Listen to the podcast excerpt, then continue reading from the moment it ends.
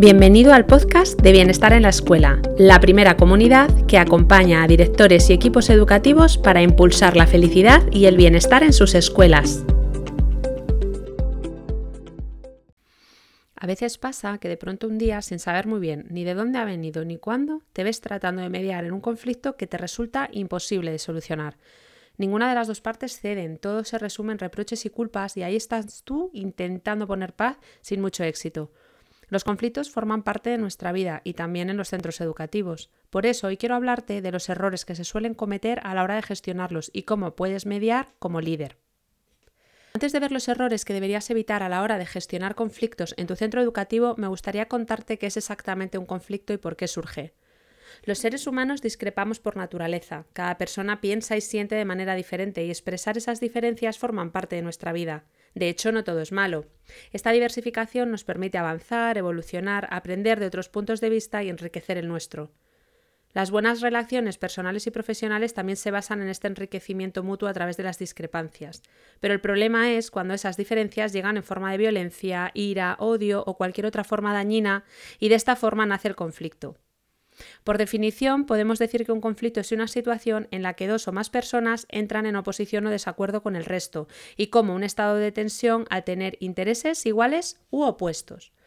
Hay conflictos con más o menos intensidad, que se podrán resolver con más o menos facilidad, pero sin duda tener nociones sobre cómo hacerlo facilitará mucho la tarea, tanto si eres protagonista del conflicto como si eres mediador. ¿Y cuáles son las fuentes de los conflictos? Sobre esa pregunta hay muchas teorías, pero me gustaría resaltar la de Christopher Moore, que en su libro Negociación y Mediación define estas cinco causas.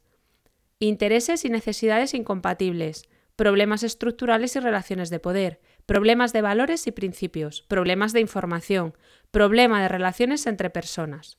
Según el autor, los problemas por lo general suelen surgir cuando las discrepancias se interpretan como una amenaza, cuando hay una mala comunicación, cuando hay valores o intereses diferentes, cuando hay recursos escasos o cuando se dan choques de personalidad y también cuando hay un desempeño deficiente. ¿Te resulta familiar? Seguramente ahora mismo tengas en mente más de un conflicto que haya surgido por esto.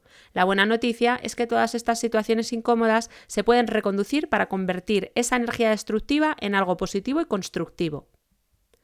Algo que resulta muy interesante a la hora de gestionar un conflicto es reconocer las fases por las que pasa. Tiene un recorrido, el conflicto no surge de la nada, todo es un proceso. En este proceso se recorren cuatro estaciones que pueden durar más o menos tiempo, la incubación, la manifestación, la explosión y el agotamiento. La estación o fase de incubación es aquella en la que el conflicto está latente, aunque no se manifiesta, pero se dan las condiciones y empieza a surgir y se empieza a acumular. La fase de manifestación es en la que sí se empiezan a dar las primeras manifestaciones visibles. Si tú como mediador estás alerta de estas, se podrán solucionar antes de que el conflicto evolucione, ya que en esta fase es mucho más manejable.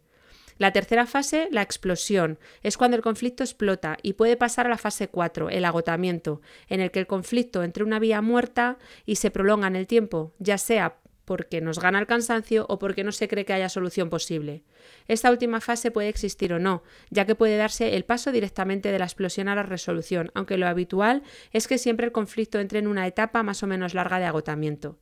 Saber esto es muy interesante, porque si logras detectar en qué etapa está un conflicto, será mucho más sencillo abordarlo. Te voy a contar cuáles son los tres errores a la hora de gestionar conflictos. Hay dos reacciones opuestas que se repiten mucho. Una es la de afrontar el conflicto con excesiva ligereza y otra es la de afrontarlo con excesiva agresividad. Y las dos son un caso error, pero hay una tercera, que es la de demorar la situación. El error número uno es ignorar o evitar los conflictos. Hay determinados rasgos de personalidad que siempre repiten este error, y es que ante un conflicto reprimen sus reacciones emocionales y tratan de huir. De hecho, hay casos extremos en los que incluso la persona puede abandonar su puesto de trabajo con tal de no afrontar el conflicto. Cuando las habilidades para negociar y la comunicación asertiva no están entrenadas, los conflictos son una gran piedra en el camino, ya que resultan situaciones incómodas aparentemente imposibles de zanjar. Siempre queda algo a medias, algo sin resolver, siendo, contraproducente no solo para la persona, sino para el equipo. El error número dos es posponer la afrontación. Otro error garrafal a la hora de gestionar el conflicto es dejarlo para más tarde. De hecho, cometiendo este error se tendrá una situación de insatisfacción parecida a la del anterior punto, con los riesgos que eso conlleva. Además, demorar la afrontación del conflicto puede intensificar los roces y el malestar, haciendo un efecto bola de nieve que rueda ladera abajo sin control. Y el tercer error es afrontarlo de una forma agresiva. Es habitual en personas muy emocionales y reactivas. Ante un conflicto responden de forma agresiva con una conducta destructiva, traducida en ofensa, provocación o faltas de respeto.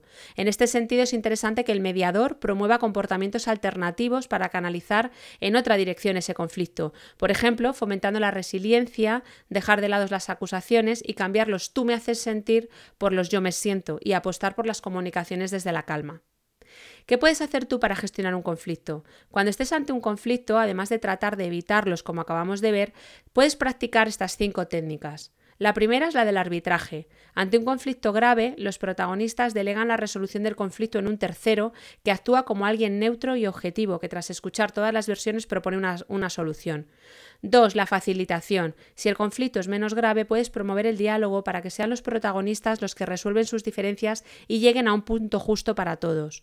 La tercera es la indagación. En esta técnica, el líder valora sobre el conflicto y hace recomendaciones para evitar que el desacuerdo vaya a más. La cuarta es la mediación. Sería algo más formal que la facilitación, aunque de base lo mismo. Como líder y mediador, tu misión es la de crear el clima propicio para que las dos partes puedan llegar a entenderse. Y la última es la de negociación. La mejor vía para solucionar el conflicto es esta. Es donde se encuentra un acuerdo equilibrado en los que todos ganan y todos ceden. Recuerda que lo ideal es que estas técnicas las practiques con el apoyo de un profesional en clima laboral. Si en este momento estás envuelto en un conflicto en tu escuela y no sabes cómo abordarlo, yo puedo ayudarte. Por último, Quiero decirte que aunque los conflictos son algo natural y pueden darse en cualquier momento, implementar un programa de bienestar en tu centro educativo hará que se reduzcan considerablemente. Por eso te invito a que no te vayas sin descargarte de mi página web la masterclass gratuita en la que te cuento cómo implementarlo en tu escuela. Cuéntame, ¿tú también has estado en medio de un conflicto que no sabías cómo gestionar? Hasta el próximo episodio.